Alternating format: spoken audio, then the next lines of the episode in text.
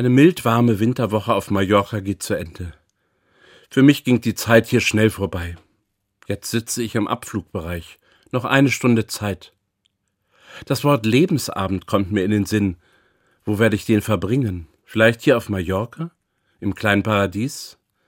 Heute am Tag habe ich noch eine deutsche Seniorenresidenz besichtigt. Sie ist in Trägerschaft der evangelischen Kirche. Ach, denke ich, vielleicht später mal. Das sind dort schöne Aussichten. Jetzt aber zurück in den Alltag, zurück in die Realitäten. Kleine Paradiese schaffen, für andere und auch für mich. Mallorca ist mein Kraftort. Hier lerne ich Staunen und Dankbarkeit. Hier kann ich beten. Hier kann ich Segen empfangen. Gottes Spuren.